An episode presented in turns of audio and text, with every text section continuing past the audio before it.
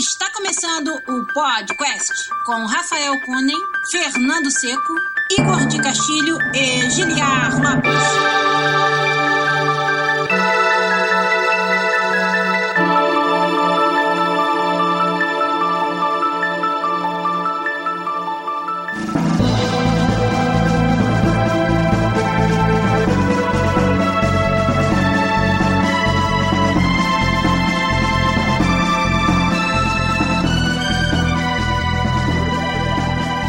Podcast na área, galera! Estamos de volta mais uma vez nesse que é o único podcast onde você conversa em português com profissionais da indústria de games internacional. Eu sou Giliar Lopes, produtor dos games da série FIFA aqui na Electronic Arts em Vancouver, no Canadá. E comigo aqui do meu lado, meu amigo game designer também na EA Sports Time FIFA aqui em Vancouver, Rafael Kunen. E aí, Rafa, tudo bom? Beleza, e aí? Como é que tá o segundo lugar aí na Premier League, tá bom? Tá bom, né, rapaz? O jogo a menos, né? Não é todo mundo que tem quatro competições pra disputar no ano, né? Então, É verdade. alguns né, jogam joguinhos a mais da Premier League, tiram um descansinho. Com pênalti roubado, gol impedido no finalzinho. É, então, a gente não, não manda na arbitragem, né? A arbitragem é que manda. Vocês acham que fizeram o que é justo, beleza, quem sou eu pra discutir. Mas não estamos aqui pra falar de Premier League, estamos aqui pra falar de videogames e pra falar de videogames, o meu amigo especialista em videogames e artista técnico lá na Bethesda Game Studios Montreal, Igor de Castilho. Tudo bom, Igor? Fala pessoal, beleza? E aí, cara, estamos de volta aqui, hoje comemorando aniversário de Fernando Seco, olha aí. Nosso leprecal, né? Que dia, né, rapaz, pra ele fazer aniversário. Então a gente queria mandar os parabéns pro Fernando. E claro, ele não tá aqui porque hoje é um dia especial, né? É o dia, dia dele, ele deve estar comemorando o aniversário. Mas estamos nós três aqui com a galera do chat pra fazer o podcast 285, nos assistindo e ajudando a fazer a continuação do assunto da semana passada, que foi muito bom, deu muito o que falar e agora a gente queria trazer ele de novo aqui. Então vamos começar com tudo hoje nesse domingão, o podcast 285. Thank you.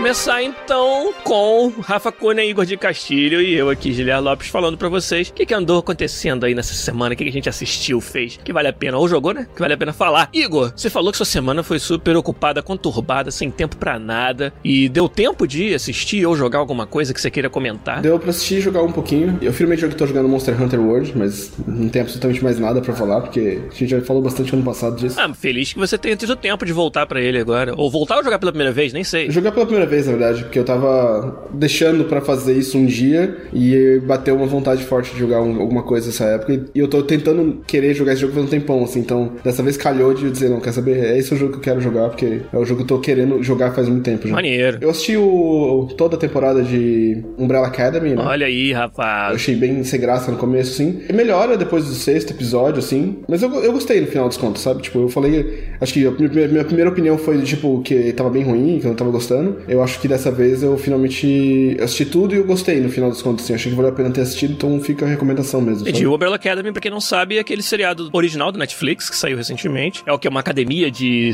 pessoas com superpoderes? Como é que é a ideia? É baseado num quadrinho, né? São sete irmãos. Por algum motivo estranho, em 1985. Ano que nasceu o Rafa Conen. Aham. Nasceram 46 pessoas no mesmo dia, assim. Caraca. Tipo, elas foram. A gestação durou, tipo, 12 horas, assim, sabe? Caraca. Tipo, a pessoa nasceu, foi. Do nada, espontaneamente, a pessoa ficou grávida e pariu 46 pessoas, assim, espalhadas pelo mundo, assim, sabe? E aí, um cara, um milionário excêntrico, comprou sete dessas Comprou, crianças. sabe? ok.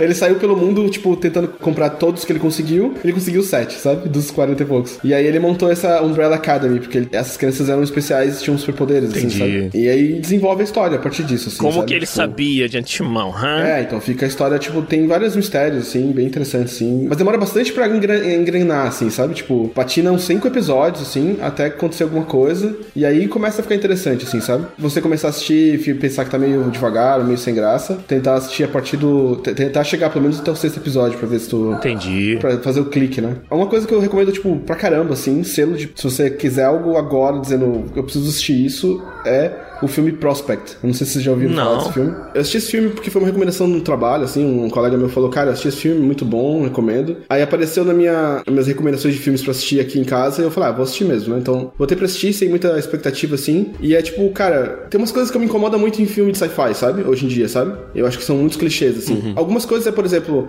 tudo é muito over-engineered, assim, sabe? Tipo, tudo é muito exagerado em tecnologia. Do tipo, ah, monitores que são hologramas, sabe? Que não tem funcionalidade nenhuma. Do tipo, se você tá num computador programando uma coisa, por que, que você vai criar uma tela transparente, sabe? Entendi. Porque o fundo fica competindo com luz e tal. Tipo, por que, que esse tipo de coisa é mais prática do que o que a gente já tem hoje em dia, sabe? Então, essas coisas assim que eu penso que toda hora que eu vejo num filme de sci-fi, eu falo, ah, tá. é, é. E esse filme é tipo o oposto disso, assim, sabe? Tipo, é um filme de sci-fi onde toda a tecnologia é tipo NASA década de 60, assim, sabe? Caramba. Então é tudo hard sci-fi, assim, é tudo hard tech, assim, sabe? Os painéis é tudo uns, uns, uns números digitais, assim, tipo, bem relógio, tipo, de, de criado mudo, assim, sabe? É tudo suíte, painéis, válvulas. É muito da hora, assim, tipo, a história é tipo. É um pai e uma menina e uma filha. Eles são freelancers e eles fazem mineração em planetas, assim, sabe? Eles vivem numa, tipo, numa espaçonave, assim, mas é tipo uma. É bem pequenininho, assim, é uma, eu esqueci o termo pra isso, mas é tipo uma nave bem pequena que é só um, pra fazer pequenos pulos, assim, sabe? Um shuttle. Um shuttle, assim, é. Por dentro parece uma Apollo 12, assim, sabe? Só que toda decorada, porque tem uma menina, né? Então ela, tipo. E, E eles lá moram dentro, né? ali, exato, é a casa É, deles. uma- um shuttle da NASA com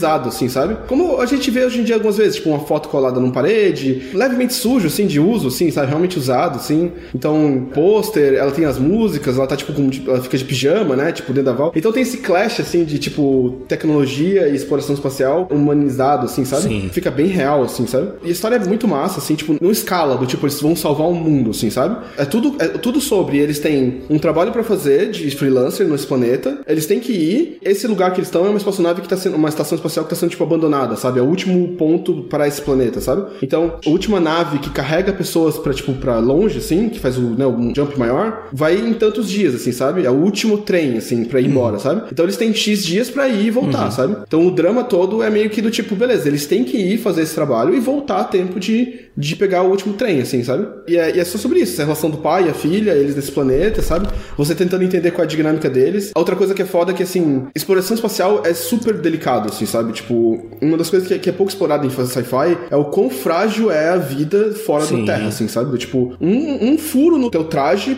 é tragédia, assim, sabe? É do tipo, pode morrer duas pessoas só porque um furou um traje de uma pessoa, assim, sabe? Essa fragilidade, assim, é bem pouco explorada, assim, sabe? Do tipo, a gente tá em outro ambiente, outra atmosfera, a gente não foi desenhado biologicamente pra sobreviver Claro. nesses ambientes, e poucos filmes realmente exploram isso nessa ponta, assim, sabe? Então, eu gosto da fragilidade que é, assim. Então, por exemplo, eles carregam um filtro pra filtrar o ar, assim, é literalmente um filtro, parece um filtro de ar-condicionado, assim, sabe?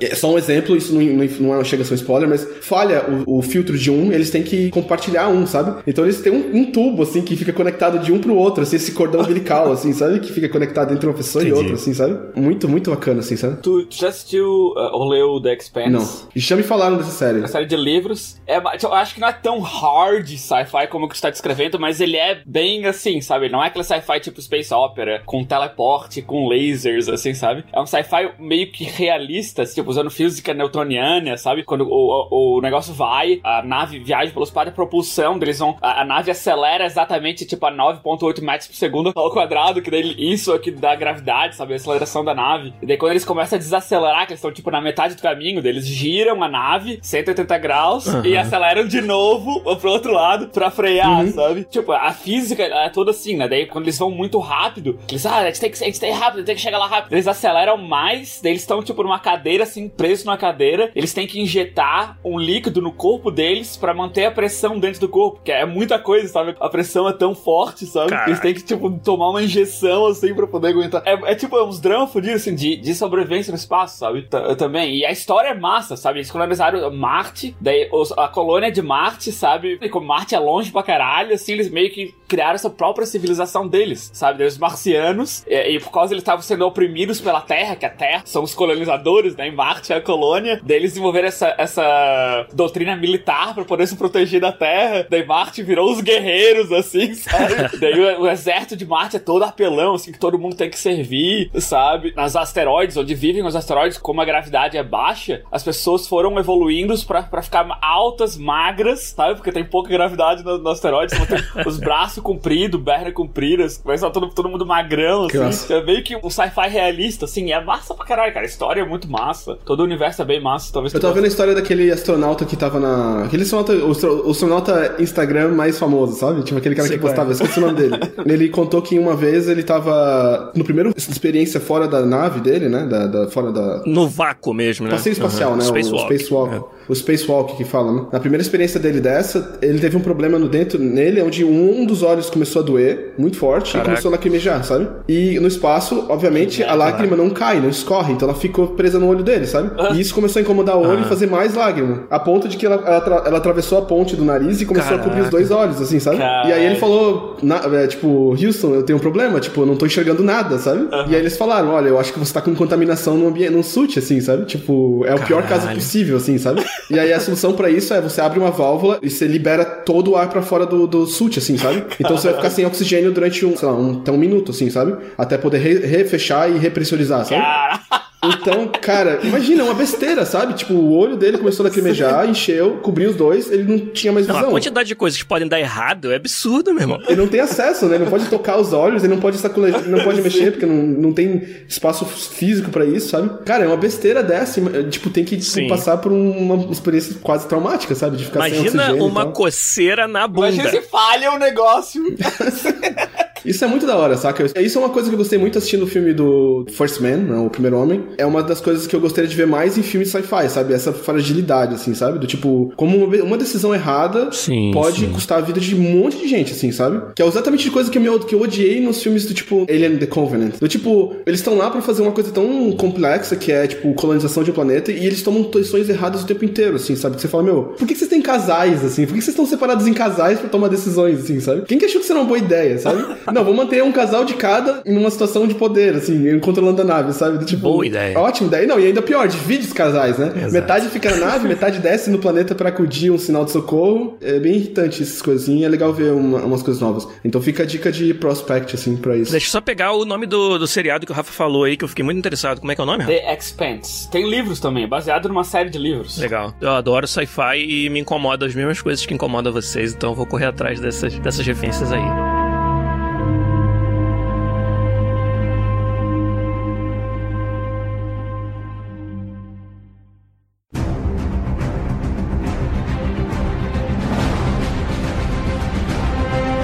Rafa, e você, cara? O que, que você tem pra contar pra gente dessa semana? Manda aí. Cara, eu assisti Captain Marvel, eu gostei bastante de Captain Marvel. Gostou? Eu gostei, eu acho que é uma direção interessante tipo, da Marvel, sabe? Que primeiro, filme herói e mulher, sabe? E na, na situação que a gente tá, assim, acho que é interessante a Marvel botar o pé e deixar isso claro, sabe? O universo Marvel é assim, sabe? Não existe. É, é muito comum, né? Que os heróis que ficaram famosos e hoje em dia todo mundo conhece, é tudo, o, tudo homens brancos, né? sempre, é sempre assim, todos os heróis famosos é tudo homem branco, né? E isso ficou meio clichê, sabe? E tipo, meninas, sabe? Meninas mesmo, é, crianças, assim, que não tem ah, um herói pra se inspirar, sabe? Eu vejo por mim mesmo, tipo, o quanto o Homem-Aranha afetou a minha vida, sabe? Da vida real mesmo, de comportamento, sabe? Eu cresci pensando o que, que aquele herói faz, o que, que ele faria, sabe? Isso guiou a minha moral crescendo. Muito do, que eu sou hoje eu devo ao Stan Lee por causa do personagem que ele criou, sabe? E eu, daí, se parar pra pensar, meninas não tem muito isso, sabe? É só ver o impacto do Black Panther, né, cara? O Pantera Pois Negra. é, cara, sabe? E daí tu vê, tipo, ó, o filme da Mulher Maravilha foi sensacional também. Isso, Capitã Marvel foi a vez da Marvel de entregar uma história de empowerment, assim, sabe? É, Também de dizer que Uhum. tem espaço, sabe? E é, esse é, um, esse é um universo que não, não tem favoritos. Toda a criação dela ficou bem legal, sabe? O, o twist na, na narração da história, que eu acho que algumas pessoas que, que seguem os quadrinhos talvez previssem, né? Uhum. Alguns twists daquele sentido, mas e várias submundos do universo Marvel que foram explorados, que não tinham se explorado antes, ficaram bem legais. Até porque ela, ela acontece numa época que não foi explorada nesse universo ainda, Sim, né? é, os anos 90, tem ba- bastante nostalgia anos 90, assim, sabe? Legal. Bem, bem legal, tanto a trilha sonora quanto, tipo, acontecimentos, assim. Todo mundo dá aquela risadinha, sabe? De, ah, eu sei o que é isso porque eu só tenho mais de 30 anos, sabe? E as crianças, hã?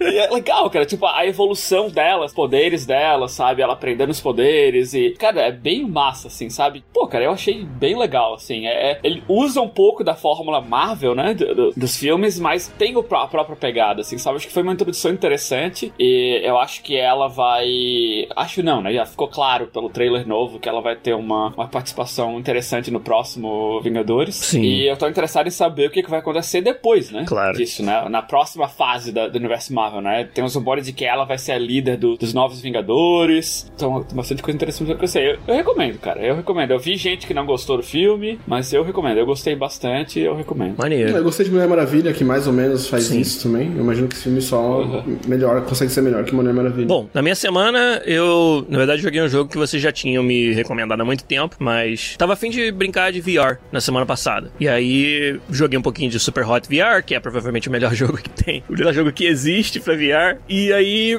peguei Thumper, cara. E o Igor sempre falou, o Rafa depois falou também. O Seco tava jogando no celular, né? E peguei o Thumper em VR pra jogar. Comecei em pé, né? E aí eu descobri que não precisa jogar em pé. É um jogo, um jogo de, de ritmo, dá pra dizer. Bem diferente, assim. Você pode jogar sentado, que é ótimo, porque o VR cansa já, naturalmente, ainda mais tendo que jogar em pé. E com isso eu pude jogar várias fases, assim. E o Thumper é um jogo onde você é um besouro num, num trilho e você tem que usar comandos é, conforme os, os, os obstáculos nesse trilho aparecem pra você e tudo no ritmo da música. E isso é muito gostoso, assim, quando você realmente passa daquela fase de ter que descobrir os comandos e vira uma coisa orgânica, que você simplesmente segue a música e vai fazendo, é muito gostoso, assim. Eu achei que ele ia me lembrar Guitar Hero, mas não tem tanto, assim, em comum. É- é- ele é a sua própria forma de pensar, Você assim. chegou na parte que troca de trilhos? Não, ainda não. Joguei duas fases e meia. Essas fases são longas, São, né? são. Não, eu tô dizendo isso porque o jogo pra mim ganha uma outra dimensão quando troca de trilhos, assim, sabe? Porque ele é bem fácil até trocar de trilhos. E não é sabe? difícil. Eu tava tentando obter o ma- o- a nota máxima, né, em todas as, Uhum. as pistas. Algumas delas você tinha que tentar umas três vezes, mas não é tão difícil assim. Vale a pena você ir e jogar até a parte que troca de trilhos, assim, sabe? Sim. Fica parecendo que o jogo é bem fácil, sabe?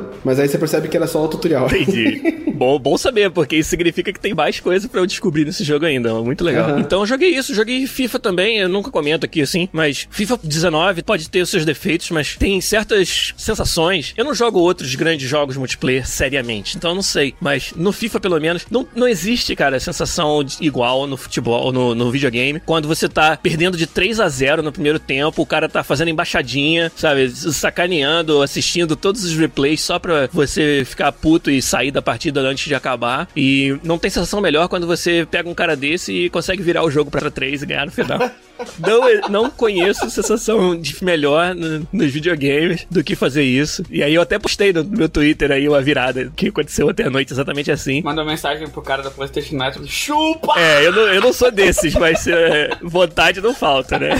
Isso aí, cara, por mais que é um grind, porque é um, basicamente um, um MMO, né? O FUT, no caso, que é onde você faz grind de moedas pra, pra conseguir melhores jogadores e tudo. E, e demanda, cara, um tempo do caralho, 30 jogos todo fim de semana e tal. E, cara, é uma parada de competição pura e simples, sabe? É, é a minha veia de competir nos videogames hoje, é o FIFA, sabe? Então, eu ainda jogo muito, por isso que às vezes fica até chato, não tenho nada diferente pra falar aqui. Brinquei um pouquinho de Thumper essa semana e o resto foi jogar FIFA, sabe? Mas ainda tem algo nele, assim, que é foda, que não tem substituto, que eu continuo me, me fazendo voltar e jogar. E olha que eu vejo esse jogo todo dia, né? No trabalho, mas é muito diferente também, não tem nada a ver. O, o cenário competitivo, você jogar contra pessoas do, do seu nível num modo de jogo super competitivo é totalmente diferente de você experimentar o jogo inacabado no seu dev kit no trabalho, sabe? É, eu acho que ajuda também, né, Gila, o fato de que o que tu faz mesmo não é voltado ao cenário competitivo, sabe? Tu não tá, tu não tá trabalhando ali, tuicando, jogando gameplay competitivo Exato. 10, 15 horas por dia. sabe? Exato, eu, eu no trabalho, eu tô mais interessado, por exemplo, com a minha área presentation, em assistir, as, em ver as câmeras, ver features de apresentação do jogo. Muitas vezes jogar é um afterthought, assim, ah, bota até os, os times no modo estúpido pra eu fazer um gol rápido, porque eu só quero é ver o replay do gol. Então não, nem conta, na verdade. Então,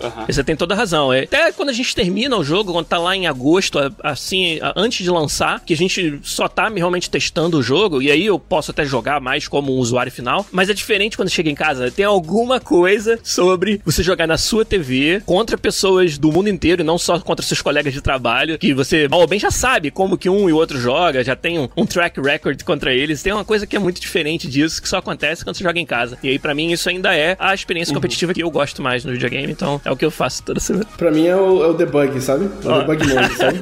Você ativar jogar o, jogar o, quando você tá fazendo o jogo, você tá Exato. constantemente ativando os debug modes pra poder spawnar em tal lugar, né? Ter tal tanto de poder, ou ter determinado equipamento. Claro. Isso arruina completamente a, a progressão, né? Então, você tá o tempo inteiro fazendo isso, então você não consegue jogar o jogo, sabe? Tipo, porque você tá o tempo inteiro com isso na cabeça, assim, tipo, beleza, vou aqui, vou ativar, ver todos os equipamentos, vou testar tudo, blá blá blá blá, ver se tá tudo bem, se tá não sei o que, se a animação tá certa, se não sei o que. E aí você quando volta pra jogar, beleza, agora eu vou testar o jogo, saca? Aí você tá. Cara, não, beleza. Dá pra tirar o debug, tem que tirar a versão, pegar a versão de, sabe, tipo, Pode crer. só dá pra testar de verdade quando já tem a versão, tipo, de, de pública, assim, sabe? Tipo. Eu não consigo jogar tantos jogos que eu trabalho, porque, tipo, principalmente em celular, é- a gente toca em todas as partes do jogo, assim, né? Daí quando eu tô desenvolvendo a feature, eu falo, ah, vou testar a feature, eu dou pra mim mesmo os itens dos jogadores fodões lá, sabe? Pra testar a feature, fazer as coisas. Daí quando o jogo sai de verdade, não, não tem aquela empolgação. Pô, já peguei esse jogador 30 vezes, sabe? Já fiz essas coisas 500 vezes, sabe? Não tem a mesma empolgação. Mas eu queria tocar também, no, no, uma coisa que eu fiz, eu fui, que eu joguei o The Division 2 que saiu essa semana. Olha aí. E, cara, que melhora, assim, de relação. O 1 eu já, eu já, ficava de cara de como eles fizeram um level, né? Que Nova York toda orgânica, assim, parece mesmo Nova York abandonado e tal. E, pô, levaram pra outro nível agora, sabe? Por mais não que não seja Nova York, agora é em Washington, né? Na capital. Cara, que jogo lindo, assim, nos sentidos não só de visualmente bonito, mas, tipo, de como eles fazem a cidade se sentir orgânica, sabe? Como parece mesmo que pessoas estavam ali no meio do caos. Tu consegue quase ver, assim, o caos que tava, assim, a cidade abandonada, sabe? É muito massa, cara. Eu, eu tenho jogado com, com os amigos da, da EA, mas às vezes eu gosto de jogar sozinho só pra, tipo, olhar, assim, passear nas coisas, entrar nos becos, assim, ver as coisas, entrar nos prédios. Sempre tem lootzinho pra tu pegar, assim. É bem legal. E uma coisa que eu achei massa também é que eles, assim como no original, né? Tu pode jogar o jogo sozinho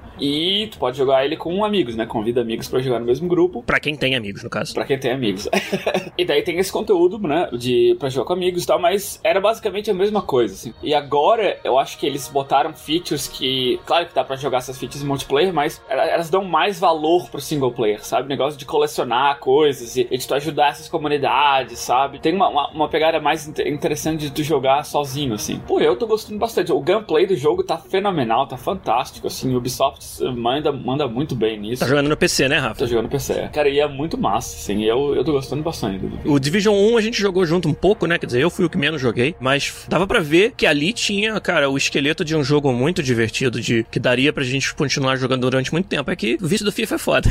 mas não só isso, mas também é difícil você abraçar um outro jogo assim, que demanda mesmo. grande também, né? Muito É, grande, que demanda muito, muito tempo e tal. Mas a vontade de experimentar, ela, é- ela é bem forte, cara. Ainda mais pelo. Você não é. Você já falou comigo em off, né? Do quanto você gostou desse jogo. E, e eu fiquei realmente com a mão coçando pra jogar o The Division 2. Muito interessante, hein? Aí eu pago pau pós-apocalipse também, né? É, o pode crer. preferido. Eu já conheço a Washington pós-apocalíptica e eu gostei bastante dela.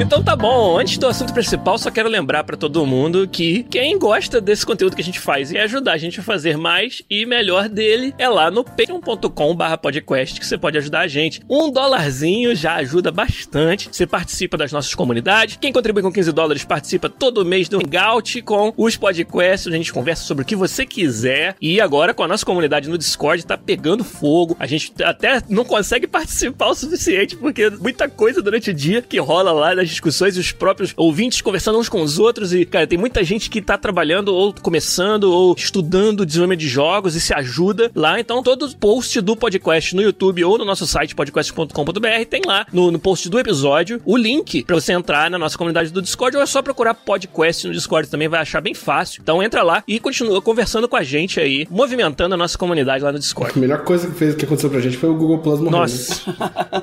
Você vê que precisa o negócio morrer pra gente trocar de, de, de plataforma. Ah, como dinâmicos nós somos.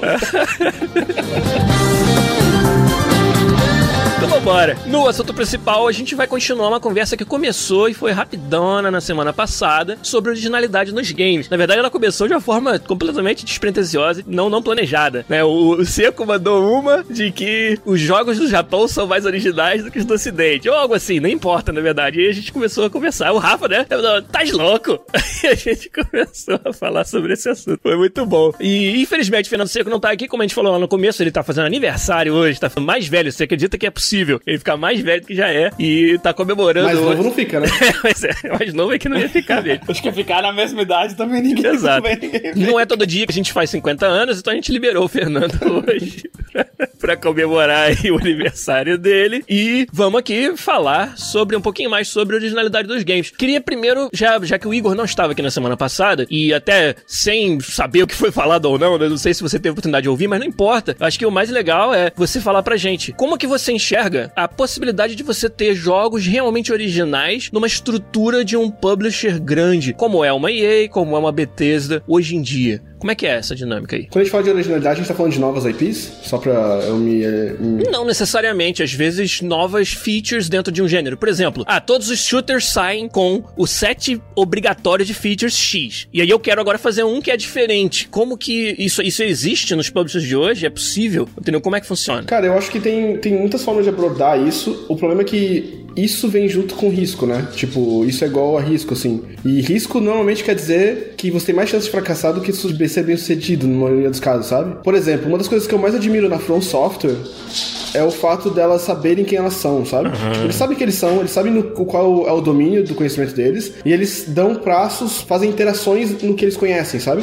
Eles não jogam fora Sim. o conhecimento deles, que eles foram bonitos. Porque fazer jogo é difícil pra cacete, sabe? Eu acho que quando você entende uma fórmula e você está disposto a lapidar ela ao infinito, assim, ou você tem uma coisa da qual você é reconhecido por ela, vale a pena você investir nisso, assim. Então, tanto quanto o ponto criativo quanto o ponto de financeiro, eu acho que tem valor, sabe? E não ser original ao extremo, assim, sabe? Trazer original, originalidade graduais, assim. No caso da From, ela parte de, um, de uma posição onde ela inovou, onde ela praticamente criou um gênero. Esse foi o grande risco. Ela poderia ter falhado. Na verdade, o Demon Souls, ele não foi um sucesso de primeira. Ele virou um, um hit meio cult, né? E ainda bem que eles puderam continuar e fazer o primeiro Dark Souls, né? E aí o pessoal até voltou pra jogar mais o Demon Souls e tá numa posição agora onde ela trouxe tanta inovação, trouxe, trouxe algo tão diferente e se especializou, mostrou que é tão boa em fazer aquele tipo de jogo. E honestamente, é a única empresa que sabe fazer, sabe? Outras tentaram e não, não tiveram o mesmo sucesso. Eu acho que agora, agora você começa a entender o que é isso, sabe? Não é só fazer um jogo difícil, um excelente level design, sabe? Tipo, você tem um level design que te realmente te carrega pelo mundo e abrir uma porta é mais gratificante que matar um boss, sabe? Tipo, Sim. só, só a From Software consegue. A From Software trouxe de volta aquela coisa que a gente tinha nos Metrovania, sabe? Sim. Que a progressão era medida pela forma de você expandir o quanto você consegue navegar pelo espaço e não só a, por ter matado determinado bicho, sabe? Ou por ter pego determinado power-up. O power-up estava até É. associado indiretamente com você chegar em outros lugares, mas o chegar nos outros lugares era a sua progressão. E isso você vê esse DNA nos jogos da From Software, sabe? Sem Essas dúvida. coisas de, de level design bem executado. Um combate onde você pode botar profundidade, sabe? Do tipo, beleza, se você chegar e fizer um, apertar um botão, você vai ter que esperar toda aquela animação, sabe? Você vai ter que lidar com o fato com isso, sabe? Então, esse commitment que você tem, essa, essa, essa coisa que você tem que tomar decisões de eu vou fazer isso ou fazer aquilo, essa decisão estratégica em combate também tá nos DNA dos jogos deles, assim, sabe? Sim. É, eles formam, eles expandem. Então, por exemplo, Sekihiro, a coisa que eu mais me empolgo em Sekihiro é o fato de que você só tem uma classe e uma arma, sabe? Isso quer dizer um monte de coisa, sabe? Do tipo, É. pega tudo que a, a software faz de gameplay e imagina que pra eles eles falam, não, beleza, a gente só vai ter uma classe e uma, uma arma. A gente só vai ter um fight style, sabe? Fight style, sabe? Então, o, o que, que a gente consegue enfiar de profundidade nesse gameplay, sendo que a gente não tem que se preocupar com outras coisas. É só esse gameplay, sabe? Imagina o quanto eles não investiram em fazer esse gameplay ter a profundidade que vai faltar pelo fato de você não ter outras armas ou outras classes, né? Eu ia, eu ia falar desse jogo na, na sequência, que a gente tá falando da From Software, sai essa semana, né? O Sekiro sai. Exatamente. sai essa semana. Então, quando sair o podcast, vai faltar dois, três dias pra sair o jogo. Isso. E vocês sabem, eu não sou o maior fã do- da série Souls. Eu joguei alguns, joguei com vocês, inclusive alguns deles, mas Sim, nunca sim. foi. Eu tenho meus, meus motivos pra não gostar. Mas o fato disso, sabe, de que eles abraçaram o jeito deles de fazer, mas eles podiam simplesmente sentar, né, e lançar Dark Souls toda a cada dois anos e pronto, sabe? Mas não, o que que a gente não fez ainda? O que que a gente, como é que a gente vai usar o que a gente aprendeu pra fazer uma coisa, tipo, sair um pouco da zona- nossa zona de conforto, mas usando aquilo que a gente aprendeu, sabe? O que seria um jogo se não tivesse toda essa, essa gama de possibilidades de equipamentos, de classe, que a gente possa, possa focar em um tipo de gameplay? Que tipo de jogo seria esse? E eu tô curioso, sabe? Eu vou, eu vou comprar Eu e eu quero jogar. Até porque é um jogo de samurai, né? Então. samurai slash Ai, ninja. apelou, né? É. sabe? Então, e o, o, elemento stealth do jogo, sabe? Que, que, que, deve ter alguma coisa ali interessante também. Eu tô, eu tô curioso, cara. Tem uma mecânica que me empolgou demais, cara. Não, nem, nem cabe nesse episódio direito, mas eu, eu, eu, vou falar porque eu, eu, eu, tipo, eu falei, cara, que ideia genial, sabe? Você pode fazer abordagens stealth, né? Então, na realidade, os inimigos não têm vida, entre aspas, sabe? Todos eles meio que morrem por um ataque só, sabe? Se dá uma Sim. porrada, eles morrem, sabe? O que, você, o que eles têm, na verdade, é poise, que é tipo a, a capacidade de, de aparar os ataques, sabe? Uhum. Então, inimigos mais difíceis, eles aparam muito ataques, eles seguram muito os ataques, sabe? Uhum. Então, você tem que quebrar isso até poder encaixar um golpe, sabe? Então, quando você tá em stealth, é um shot kill, sabe? Uhum. Tipo, porque ele não tá preparado para receber, ele não tem guarda levantada, sabe? Então, mas os inimigos são posicionados de um jeito onde eles estão muitas vezes mais de um. Então, um você mata desse jeito, os outros não. Então, tem que tomar a decisão de qual deles você vai matar primeiro. E a outra coisa que é genial é, quando você mata ele, você pode, se você acertar o timing, você pode dilacerar a garganta dele e fazer uma fumaça de sangue em volta, sabe? tu usa ela pra então, se ocultar. Você pode fazer ela pra fazer um mini stealth ainda, sabe? Tipo, pra tentar abordar o, o, próximo cara, sabe? Que foda. Então, porra, que genial, que ideia de mecânica do Uma das mecânicas de stealth que eu gosto de jogos, tipo Splinter Cell, por exemplo, é essa do tipo, é, tem, tem essa fase stealth, né? Daí tu analisa ela e parte da, do desafio do jogo é como eu vou maximizar o meu stealth. Se eu for, tipo, muito fodão stealth, talvez eu consiga matar todo mundo sem ser visto. Mas o jogador médio vai matar um ou outro e daí alguém vai ver o corpo, alguém vai ver ele. Tipo, como é que eu consigo, vendo o, a patrulha deles, os tipos de item que eu tenho que eu posso usar, usando o cenário, como que eu posso maximizar isso? Tu mata um, dois, três, e quanto mais tu mata em stealth, a tua recompensa é tu gastar menos recursos na fase de combate. Sim. Né? Tu vai gastar menos munição no teu fuzil de assalto, vai gastar menos, menos granada, gente pra matar. menos risco de tomar dano e ter que usar health pack, coisa assim. E eu acho muito interessante isso. Se o Sekiro tiver uma coisa assim, já é mais um ponto que, que vai me atrair do jogo. Eu tô empolgado. A gente tá falando de, de originalidade, né? Então, a pergunta do, do Giliard pra mim foi, tipo, o que que isso quer dizer numa empresa grande, sabe? Então, eu acho que existe um, uma, um risco muito grande de você pegar uma, uma empresa que fazer uma nova coisa, sabe? Tipo, é, a chance de dar errado é, é bem possível, assim, sabe? Então, gerenciar essa expectativa e entender por que que vale a pena fazer esse risco, sabe? O que que traz, o que que essa nova experiência traz, assim, sabe? E o quão ela vai impactar o que você vai fazer no futuro ou os próximos projetos, sabe?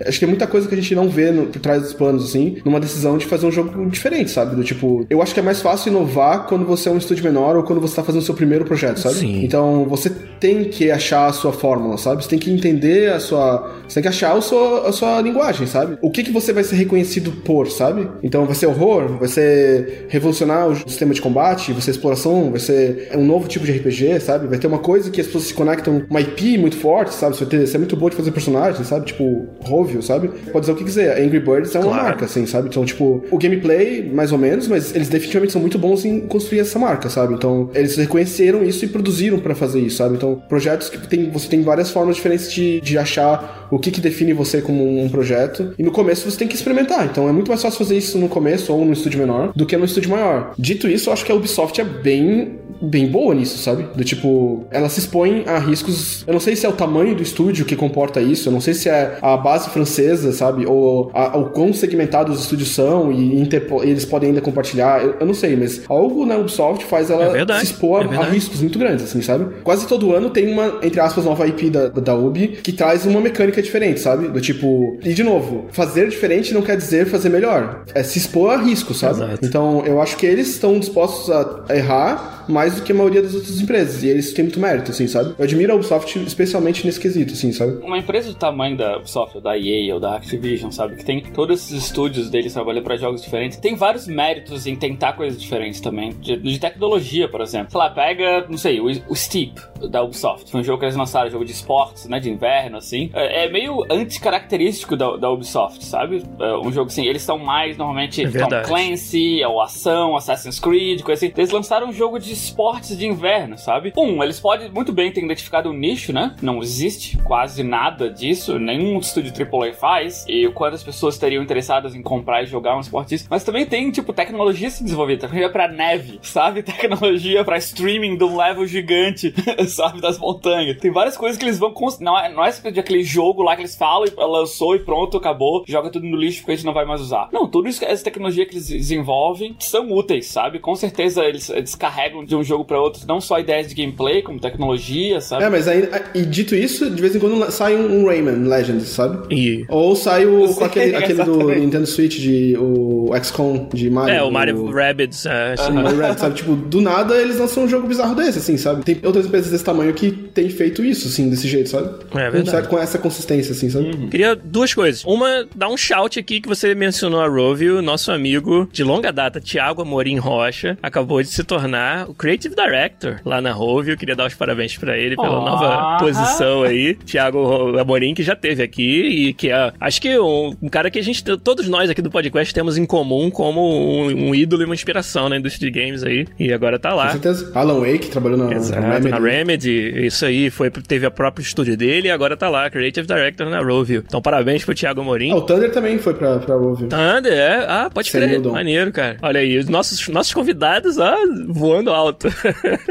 e pra continuar esse assunto, uma coisa que eu queria ter falado na semana passada, não deu tempo, é, é que a gente fala dos publishers grandes e de como o processo de você desenvolver um jogo num publisher grande, ele naturalmente torna difícil a inovação por causa de uma coisa que a gente estava falando semana passada, que é o quanto você precisa demonstrar uma previsibilidade do retorno financeiro para poder sequer começar o projeto. E isso naturalmente faz com que seja difícil você nadar muito contra a maré numa empresa que tem tanto a perder quanto um publisher grande. O que eu acho que não ficou claro na semana passada é que isso não é algo que é proposital. Não é como se tivesse um diretor, um presidente de uma EA ou de uma Activision dizendo não vamos inovar. Pelo contrário, existe até a boa vontade de tentar fazer isso. É que a forma que o processo está organizado torna difícil e isso não é, entre aspas, culpa de ninguém. Parte do fato de que as empresas do tamanho de uma publisher grande conseguem ter uma estabilidade nos empregos e que a gente pode ter uma certa segurança que vai chegar amanhã e não vai ter acontecido algo que vai de repente ameaçar nossa estabilidade, é o fato de que as decisões são tomadas com um embasamento muito grande e uma, uma tentativa de pelo menos prever o que, que pode acontecer. E isso tem um preço, né? E o preço muitas vezes é de você ter mais dificuldade de trazer algo original. Então, a gente estava falando, até para você poder fazer um protótipo de algo, precisa ter uma justificativa, tá? Mas por que que você vai parar um mês, três pessoas, que parece uma coisa assim que, que custa pouco, né? Mas qualquer custo é, tem que ser justificado, entendeu? Então, muitas vezes vira um problema do ovo da galinha. Sem o protótipo, eu não consigo te mostrar por que, que essa ideia é maneira, mas sem eu te mostrar por que, que a ideia é maneira, você não vai deixar eu fazer o protótipo, sabe? Então, esse é um, é um, um conundrum que você enfrenta dentro de uma empresa grande, de um publisher onde tudo tem que ser muito justificado e contado. Não é como se isso fosse culpa de uma pessoa, sabe? É como a empresa opera. E ela, né, o caso da EA, eu posso falar, ela tem provas de que esse modelo, que não é um modelo de não inovar, mas um modelo de ser cauteloso no risco que você toma, ela tem provas de que esse modelo funciona. Ela tem provas de que esse modelo fez com que ela chegasse onde ela tá hoje. Então, para você convencer alguém de que você vai fazer algo muito diferente disso, é muito difícil. O que você tem que fazer é tentar, seguindo esse modelo, demonstrar que aquela ideia, que aquela forma diferente de fazer o jogo vai dar certo, ou pelo menos tem uma possibilidade de pegar. Então, muitas vezes a gente fala, ah, os publishers grandes são lentos para ir com a, com a onda do momento. Ah, sai Battle Royale e os publishers grandes demoram um ano para poder pegar essa onda, quando na verdade a onda já tá até passando. Então, mas existe um motivo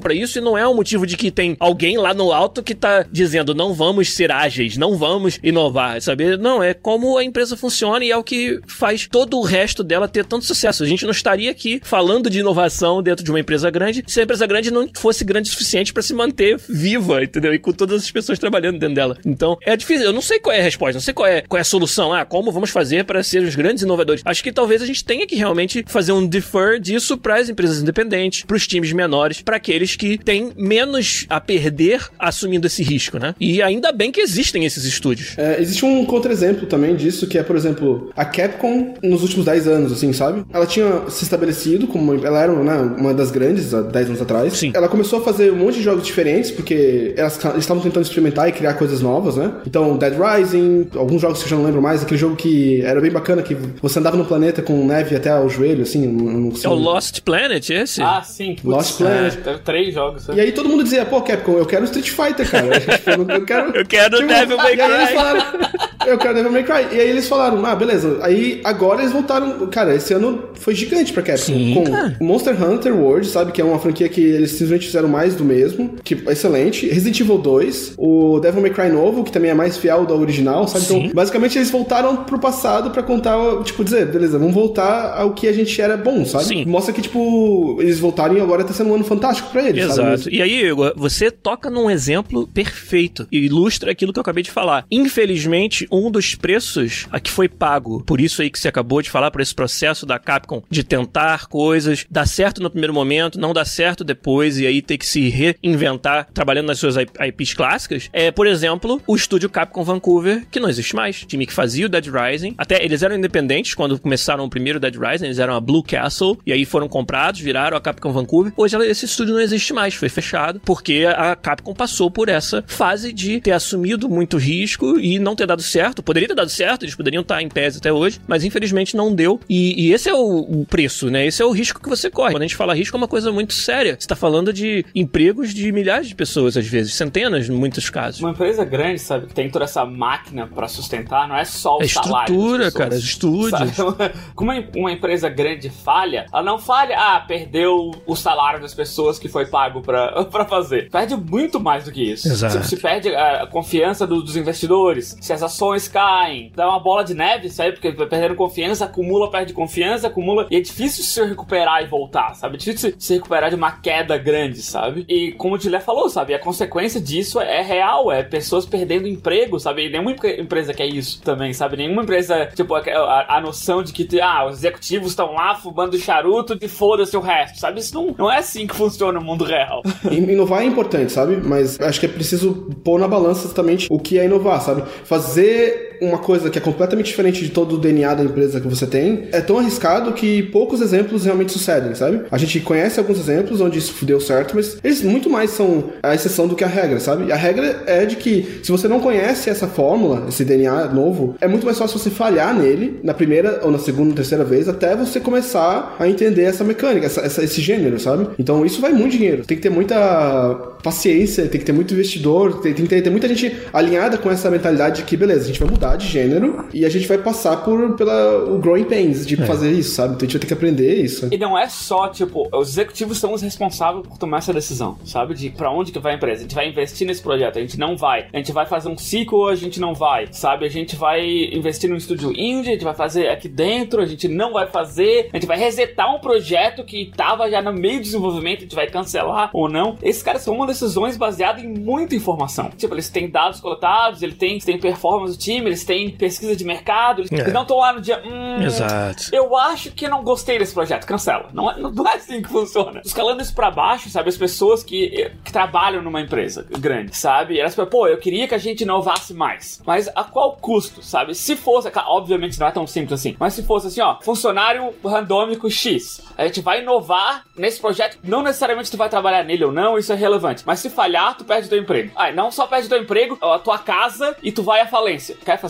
É um, é um exemplo extremo, A mas é, você tá falando de risco. assim. Você tá falando quem é que tá disposto a assumir risco? É claro. É isso que você tá perguntando. Exatamente. É esse o ponto. É claro que não, não, não é esse caso, não é o que acontece, sabe? Se essa empresa tomar um risco, eu vou perder o meu emprego. Isso. Pode ser que eu perca, que eu perca o emprego, mas o tipo de decisão a se tomar, sabe? Num um projeto grande falhar miseravelmente, a quantidade de coisas que pode dar errado não é só o emprego do CEO, dos executivos ou do funcionário lá, lá embaixo, sabe? É muita coisa que você possa perder. Eles têm que confiar nas informações que eles têm, sabe? E quem a gente julga não só dentro da empresa, mas fora, youtuber e o caralho é Exato. quatro, sabe? As pessoas não têm essas informações. É a opinião deles. Outra sabe? coisa que é, que é tipo, um passarinho só não faz primavera, sabe? Tipo, não adianta você dizer, beleza, vou contratar esse cara que é da Rockstar e ele é foda em open world, sabe? Esse cara não vai entrar num estúdio que não tem esse DNA e fazer mudança, sabe? Você vai ter que fazer esse cara trabalhar com a tua equipe até cobrir, pra começar. Exato. Ele tinha uma equipe inteira pra fazer isso, sabe? Não, era, não existe um cara que é responsável pelo sucesso de um projeto, sabe? Então não existe um cara que define um projeto, é o- a empresa,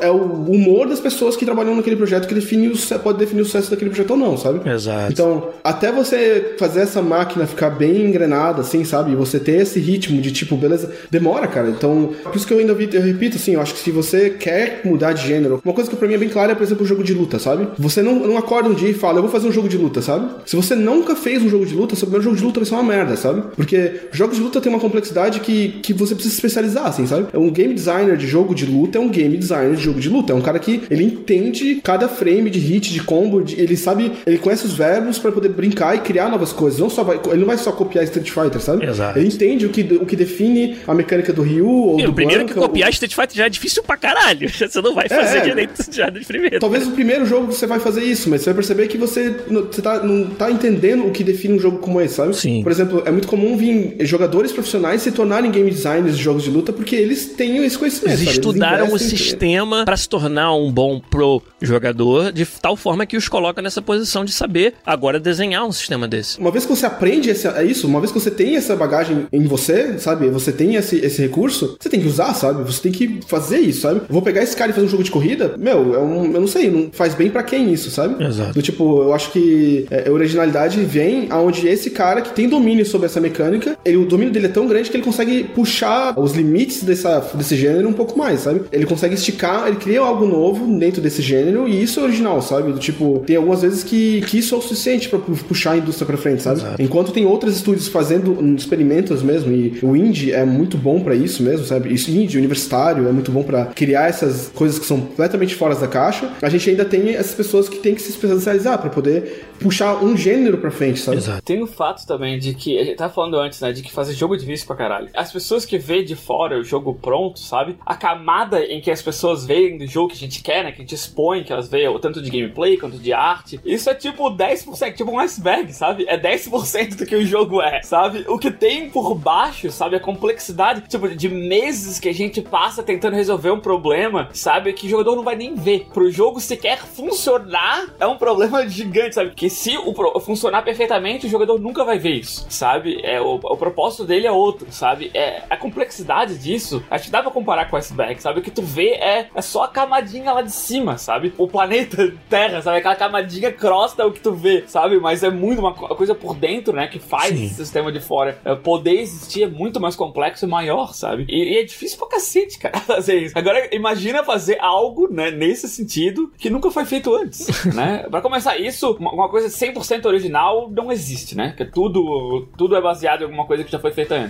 De algum lugar, né, a ideia tem que sair. Criar algo novo, cara, algo, algo fundamentalmente novo, é extremamente difícil. Não, não só arriscado, no sentido de se, tiro simples e binário, se der errado, você fudeu, mas no sentido de da complexidade, do custo e da chance de que não vai dar certo, sabe? Tem a chance de que tu vai tentar, tentar, tentar. Não é que nem filme de ação, que ah, é impossível, esse, esse vilão é muito forte, mas no final, porque somos os heróis, vamos prevalecer e vai dar tudo certo. No mundo real não funciona assim, cara. Pode ser que tu tente, tente, tente e no final deu errado e pronto, sabe? E o preço que paga é um preço absurdo de caro. Quanto maior você é a empresa, maior é o preço que paga. Exatamente.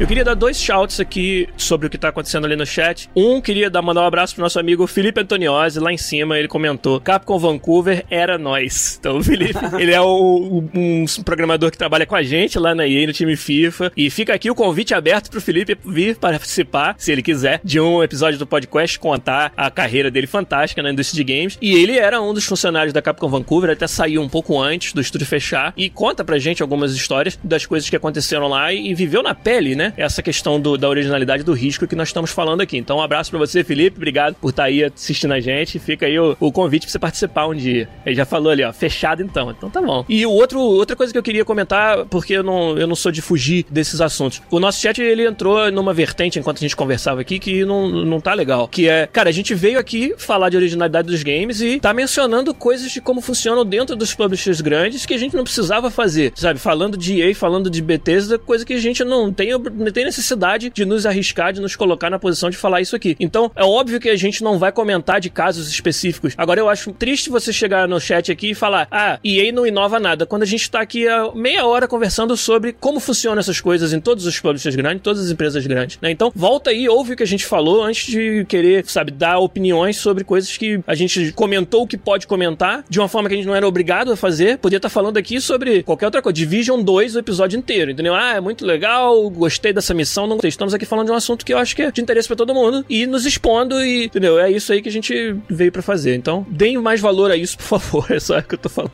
Olha, o Neruvos perguntou um negócio legal. Vocês podem falar de ideias mirabolantes que foram recusadas? É, óbvio que a gente não pode falar das ideias específicas, mas a gente pode sim falar que isso é um processo que acontece com frequência. O Rafa falou sobre um publisher, quanto maior você é, mais cedo você precisa matar ideias que você acha que não vão dar certo. E às vezes o não dar certo pode ter vários motivos. Vou dar um exemplo. A gente falou na semana passada do jogo, acho que foi o Battleborn, que era um jogo igualzinho, não digo igualzinho, mas um jogo no mesmo gênero do Overwatch, calhou de ser lançado na mesma semana do Overwatch e foi obliterado. Quando um publisher consegue prever que isso vai acontecer, às vezes já é o motivo, cara, para você matar um projeto. Imagina se o pessoal que fez o Battleborn soubesse de antemão que ia dar nisso, provavelmente eles tinham economizado milhões de dólares que foram jogados no lixo e levado esse time para fazer outra coisa, ao invés de ter falhado da forma que falhou e provavelmente aquele time foi desmontado, eu não sei o que aconteceu, mas esses são o tipo de decisões que um publisher, igual o Rafa falou, os executivos têm um monte de informação, inclusive informação que tem nada a ver com o desenvolvimento do jogo. Talvez fosse ser um jogo foda, mas o que, que adianta? Se fazer um jogo maneiro pra caralho que ninguém vai jogar, que não vai se pagar e que o time vai ter que ser desmontado porque o resultado financeiro não apareceu. Esse é o risco, eu cara. Eu queria lembrar também, tipo, de falar não, não só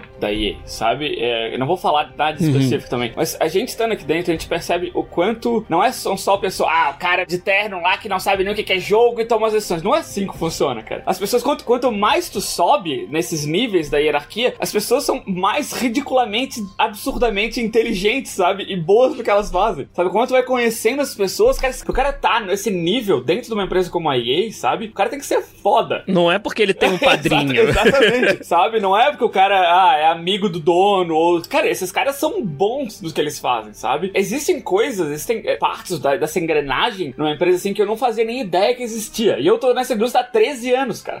sabe? E tem coisas que pessoas fazem pra garantir que essa engrenagem rola que eu não sabia que. Pô, tem- existe uma pessoa que faz isso? sabe? Sim, existe. E a pessoa é boa pra caralho naquilo, sabe? Não é uma decisão de que ah, ah, os suits só querem dinheiro, sabe? Não, é um trabalho que existe muita gente, sabe? Às vezes tem uma decisão executiva ali, ou tem, tem coisas que tem, tem, tem que se trabalhar pra tomar uma decisão, absorver informação, sabe? Às vezes esperar pra ver o que vai acontecer, às vezes arriscar uma coisa diferente que não foi feita antes, tipo não anunciar um jogo, anuncia no dia que ele é lançado, sabe? Exato. Como é que isso não é inovar? Como é que a EA é previsível e sempre você, sabe? Vai dando informação pra empresa, sabe? Tipo, não foi de graça, não foi, ah, vamos, vamos fazer um truque aqui e fazer isso. Não, é planejado, calculado, sabe? Obter dados, ver a performance, ver o que aconteceu, sabe? Eu, eu, eu não posso falar, obviamente, específicos. Eu trabalhei por meses num projeto, assim, sabe? Que a cada passo, feedback, pô, legal, massa, massa, massa, é, vamos fazer, os executivos estão interessados, e de repente, do nada, puf, cancelado. Por quê? Porque. A resposta é complexa do porquê. É, exatamente, não é assim, não é porque alguém achou, não, é mal. É, eu olhei É o porque logo, tinha muito amarelo, e aí não. Exatamente, sabe? Não, esse não, não significa que é não pra sempre, sabe? Esse trabalho existe, foi feito, tá lá, sabe? Talvez daqui seis meses seja uma oportunidade melhor, talvez daqui seis meses a gente tenha gente o suficiente pra fazer algo, fazer escolhas de recursos, sabe? Também, né? De, de, de preservar, sabe? As pessoas que estão ali, sabe? Se, se tu for querer abraçar tudo, né? Que é do, do Sun Tzu, né? Que é aquele que quer defender tudo, defende nada, sabe? Exato. Se tu quiser fazer tudo, tu vai acabar, se algo der errado, tu se, se arromba. Isso é um trabalho de pessoas na linha, sabe? O preço é muito alto, exatamente. Tem uma pergunta aqui do Fábio L. Manda aí. Ele disse, perguntou pra gente, vocês já tiveram a oportunidade de ir a uma GDC? Tá acontecendo agora. É, o que, que seus colegas de trabalho pensam sobre uma conferência? Sobre essa Eu, a conferência? última vez que eu fui, eu não tava na EA ainda. Faz bastante tempo. Rafa e eu fomos em DGDC juntos, inclusive. Sim, aham. Faz, pô, faz bastante tempo, né? Bem, eu eu posso falar da minha experiência, cara, mudou minha carreira, assim. É eu aprendi sobre arti- artista técnico na, numa GDC em 2008. Eu nunca tinha ouvido falar disso. E hoje eu sou artista técnico, sabe? Então, não sei se poderia impactar mais a minha carreira ter ido na GDC do que isso, sabe? Sim. Então, eu fui pra lá como artista 3D pra aprender alguma coisa e eu saí de lá com uma, com uma profissão, sabe? Tipo, uma visão de profissão, assim, visão de carreira, né? Sim. É uma pena, cara, que hoje em dia não encaixe com o, o schedule de desenvolver o FIFA e eu estou muito comprometido em estar aqui nos momentos críticos e a época da GDC não é uma época fácil de você sair por uma semana do desenvolvimento do FIFA e é, cara, é só por isso que eu não participo mais, porque o valor pra mim é gigantesco. O Rafa e eu, cara, aquela GDC que a gente foi juntos, o quanto a gente aprendeu, cara, poder estar ali ouvindo palestra do Peter Molyneux, quantas coisas, quantas conexões a gente fez lá falar, sabe? De conversar com as pessoas e se sentir realmente parte daquela indústria, ainda mais naquela época que trabalhávamos no Brasil ainda. Foi uma experiência, assim, sem tamanho, né, Rafa? Você pode falar melhor do que eu. Lembra quando Ken Levine pisou no meu pé? o Rafa nunca mais lavou aquele tênis. Ainda pediu desculpa e falou: Oh, é você! Porque no dia anterior a gente tinha ido na palestra do Ken Levine e o Rafa foi lá conversar com o cara e tal. Ele reconheceu o Rafa Kuni, olha só. A palestra que eu, na época que eu fui, a palestra principal foi do Kojima, sobre a história do Nossa Metal Gear. Foi sensacional. assim. Foi sensacional. Olha aí, o nosso ouvinte Rodrigo Sasaki acabou de nos dar 20 reais, cara, no Superchat. Nossa. Falou, ó, super fã do trabalho de vocês. Muito obrigado por agregar tanto valor para profissionais e fãs da indústria. Valeu, Muito Rodrigo. obrigado aí, Rodrigo Sasaki. Valeu mesmo. A gente faz isso aqui porque a gente ama, cara. E, e sobre o impacto dos colegas, curiosamente, esse ano vai ter uma colega minha que vai apresentar um painel sobre a interface do Blades. Olha, é- Elder Scrolls Blades, hein, Igor de Castilho? O Elder Scrolls Blades vai falar sobre a dificuldade de fazer a interface ser landscape e portrait, sabe? Ah, bem maneiro. Ah lá, o, o Felipe Toniozzi voltou pra nos falar que o sistema de ping do Apex Legends está sendo considerado uma grande inovação, realmente. Vocês jogaram Apex Legends, por acaso? Aham. Não, não joguei, eu tenho acompanhado, porque eu não gosto, gê- eu não gosto de jogar esse gênero, eu fico Olha. nervoso, mas eu, eu tenho acompanhado. Eu fico Eu nervoso, fico muito mano. estressado, né? Eu não gosto de mim quando eu jogo esses jogos, sabe? Cara, sistema de ping, pra quem não sabe, né? Isso que eu queria saber. Onde tu tá mirando, assim, né? Tu aperta com o botão do meio do mouse e ele contextualmente, né? Ele vai dar um, dar um ray trace, assim, ver que tipo de objeto ele é e vai dizer pros seus companheiros, ah, munição, ou arma X, ou inimigo. Vai dar um broadcast pros teus, uh, teus aliados do que que aquela coisa é. E tu pode dar um override nisso por um determinado tipo. Por exemplo, se o inimigo tá lá longe pra caralho, naquela direção, tu não consegue clicar exatamente nele, assim, né? Tu pode dar um override e falar, não, eu quero que o ping seja de inimigo. Entendi. Sabe? Então tu pode pingar com determinado tipo de coisa. Isso pra comunicação, ainda mais que não é todo mundo que joga com microfone e headset. Sim. Sabe? Não é isso num jogo desse tipo, sa- sabe? Que pra sobreviver num grupo é fundamental, é, é um outro nível de comunicação, sabe? O teu, teu time pode não falar, não se falar por headset e usando o ping tu consegue saber, ah, eu vi um inimigo lá, ou, ou se tem uma arma que eu não preciso, eu digo, ah, essa arma tá aqui. Daí o meu companheiro que viu, opa, essa arma eu quero, sabe? Vai, lá- vai lá e pega. Sem usar o headset, tu pode usar só o sistema de ping pra, pra manter o time atualizado, todo mundo se comunicando. É bem, bem legal, assim, sabe? Sem contar coisas que, tipo, o ping faz mais rápido do que tu falar, Ah, sabe? sim. Tipo, no, mundo 3D, falar, inimigo tá lá, lá, lá onde, sabe? A, a linguagem que se usava era o número, né? Tinha uma- nesses jogos tem uma bússola que fica no topo, assim. É, ah, no Nordeste. Nossa, é. Eles falam sabe? 350, 25, tá? Mas alguém falou, porra, por que a gente não bota na interface, né? Um botão, tipo, porra, genial. Ah, o Felipe falou, e quebra também a barreira da língua, né? Às vezes você tá num time que não fala a Sim, mesma língua. exatamente. É, eu dou o ping de inimigo, tu em português vai escutar. Ah, o alemão aí, pô. Eu, eu, que eu vou escutar.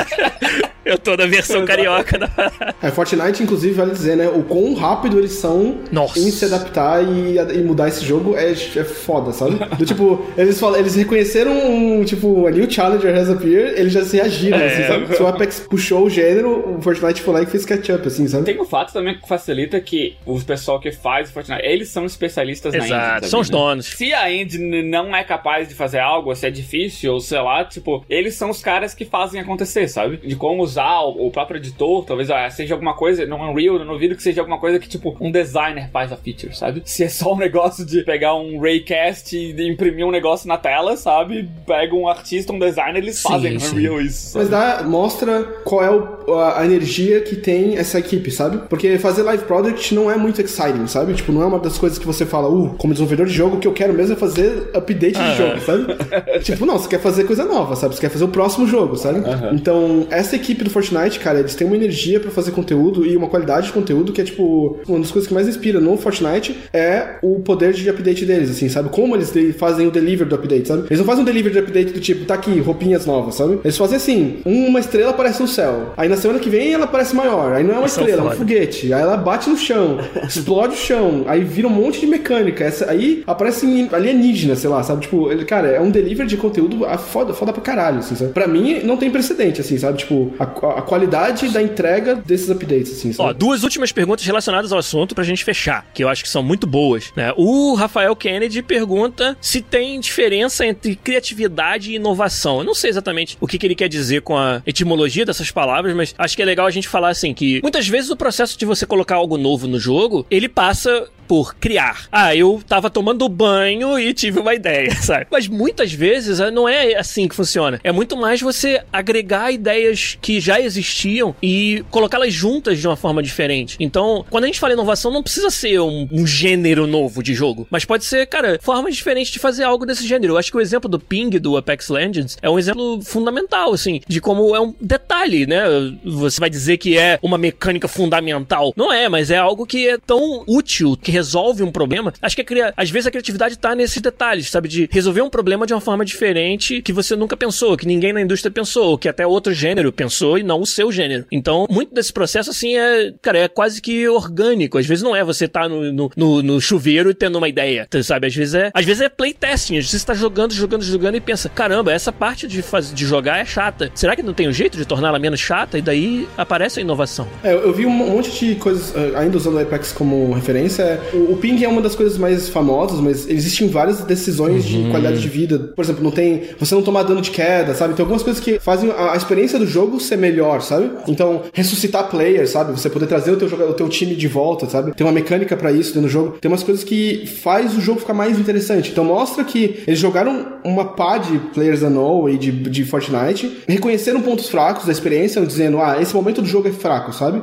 Isso aqui podia ser Sim. identificar problemas assim no jogo, sabe? Tipo, ah, isso aqui é um momento meio fraco do jogo, sabe? Ah, o pessoal contorna esse problema com falando no chat um número, sabe? Pô, quando o cara morre, ele fica lá esperando o time dele jogando, não tem nada que ele pode fazer a respeito a não ser olhar, pô, vamos botar uma mecânica de talvez, talvez de dar uma Entendi. chance de trazer o cara de volta, sabe? Essas decisõezinhas assim vêm às vezes de você reconhecer quais são os pontos fracos da, do gênero que você está desenvolvendo ou dos seus competidores e fazer qualidade de vida, assim, sabe? Decisões com qualidade de vida. E até mesmo o Fortnite, reconhecer nele esses problemas e trazer e numa velocidade absurda, como a gente falou. No caso do Fortnite, eles são líderes de mercado em, em trazer essas noções. A outra pergunta, então, pra gente fechar que eu queria responder é do Emanuel Francis. E ele fala assim: quando surge uma ideia muito boa no meio do projeto, você tá lá playtesting do jogo que já tá no final da produção e caralho, como ia ser muito melhor se a gente fizesse essa outra coisa aqui. Mas isso vai ter um impacto no, no prazo, vai ter um impacto no que já estava planejado, como que a gente navega, que isso também de uma certa forma pode ser uma inovação. E como que a gente navega isso, principalmente dentro dos grandes publishers? Rafa, você, por exemplo, você tá lá no projeto e, cara, tem uma oportunidade aqui de fazer uma parada foda que só surgiu do meio pro final. Como que se navega esse tipo de decisão? Cara, eu tô pra trabalhar num jogo que isso não acontece. É, exato. pra começar. Isso acontece em 100% dos jogos, aconteceu em 100% dos jogos que já trabalhei na minha vida. É, é, normal, cara, porque, tipo, quanto mais tu tá imerso, sabe? Quanto mais tu tá, tá pensando em resolver aquele problema, quanto mais informação tu absorve jogando, testando de novo e pensando naquilo e viajando nas features, assim, indo ter lugares que nunca vão nem pro papel, sabe? Tu, é inevitável que tu tenha essas ideias, sabe? E daí, escopo, como ele mesmo falou, é uma das, das coisas que tu tem que considerar, sabe? Quantas vezes a gente, pô, é, eu falo, pô, e se a gente fizesse isso? Daí o meu chefe fala, pô, isso é massa, hein? Vamos ver, pô, vamos fazer, vamos fazer. E daí o, o coordenador do projeto, né, o nosso DD aqui, né, que a gente chama, Development Director, fala assim, ah, vamos ver quanto é que vai só custar. Daí os engineers vão lá, pô, eu acho isso massa, mas isso é no mínimo duas semanas, tá? Esquece. Sabe? Esquece que duas semanas é essas outras três features aqui, uma delas o jogo não pode sair sem a feature ser feita. O polimento, né? O polimento que precisa é. pra outras coisas. É, sem contar, é, é duas semanas de, de polimento, sabe? E o que acontece? Às vezes o jogo, isso sai numa expansão, às vezes a gente guarda pra próxima versão do jogo, às vezes o jogo muda tanto que daqui quando a gente chega no ponto, aquela ideia não vale mais, sabe? Mas. É, ou a gente achou uma melhor até, sabe? Isso acontece direto, cara. E Scope é uma, é uma delas, sabe? E o quanto ela também se, se envolve com as outras features, né? Isso. O quanto ela tá. Ela vai afetar outras features, ela funciona sozinha. Se ela funciona sozinha, por que, que o jogador vai interagir com ela? Se ele já tem o, o resto do outro jogo inteiro para interagir, por que, que ele vai pegar essa outra feature que não interage com o resto? Porque às vezes a, a feature São por si muitos só. É fatores é... para você tomar essa decisão. Exato. A feature, a feature por si só, ela pode ser uma ideia interessante, mas não. Talvez ela não cabe com o jogo como ele existe, sabe? Pra realmente usar o potencial dela, tivesse que ser outro jogo. A gente tá conversando, conversando já numa outra ordem de magnitude. E, e se tudo custo, isso daí, sabe? na verdade, for positivo, e se, se, cara, passar por todos esses crivos aí, parte do nosso trabalho é repriorizar as coisas. Ah, então beleza. Uhum. Essa feature, ela é tão foda que, cara, vai valer a pena não ter essa outra feature pra ter essa, sabe? Sim. E vai embora. E assim a gente vai polindo o plano do projeto. Isso acontece. Uma das coisas que eu acho que eu adoro trabalhar aqui no meu time é que a pessoa que toma a decisão final é o meu chefe direto. Ah, ele é. trabalha a 5 metros da minha, da minha mesa, sabe? Então, eu falo com eles, e às vezes eles sabem, ah, não sei, daí eu vou lá, preparo a apresentação, apresento, a gente discute, e aconteceu já de falar, pô, isso é muito massa. Daí a gente passa pelo projeto, pelo processo, né, de ele falar, ah, ok, isso vai duas semanas, vai ter que tirar feature X, Y, Z. Daí o cara fala, então tira. Então tira, olha. Essa, feature, essa feature tem que estar no jogo pro lançamento, sabe? E isso acontece também. Isso acontece dos dois lados. Acontece de, de trabalhar pra caralho no negócio, ele ter que ser cortado. E acontece de, de ser tão massa, não só inovador, mas res- talvez resolva um problema que não foi ainda resolvido nos últimos três anos, sabe? Talvez resolva aquele problema que se torna uma prioridade tão grande que a gente vai cortar outras features. Talvez até features que já tivessem quase prontas pra caber aquilo. Isso acontece também. Isso aí.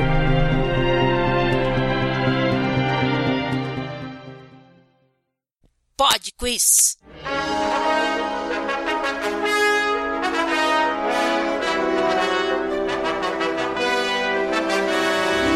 De volta o Pod Quiz Musical, mais uma semana pra vocês aqui. Feature exclusiva de quem ouve a versão podcast do PodQuest. Semana passada trouxemos um joguinho aí bem recente, bem maneiro, que algumas pessoas acertaram. Então, nosso querido editor Zabuzeta vai tocar pra nós a música da semana passada, por favor. Isso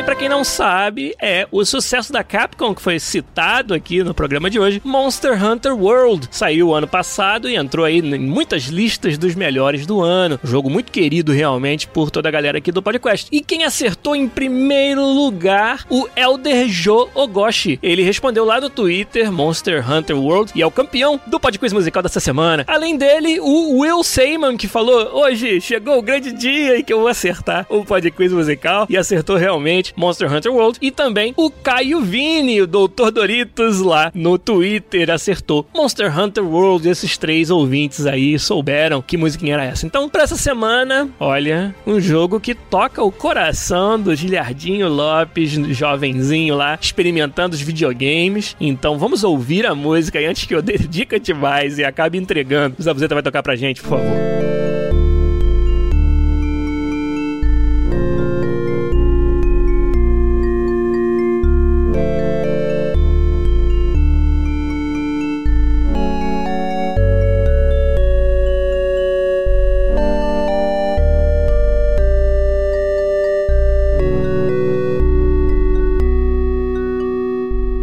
Quem acha que sabe é só mandar um tweet lá no podcastbr no Twitter ou deixar um comentário pra gente no nosso site podcast.com.br no episódio 285.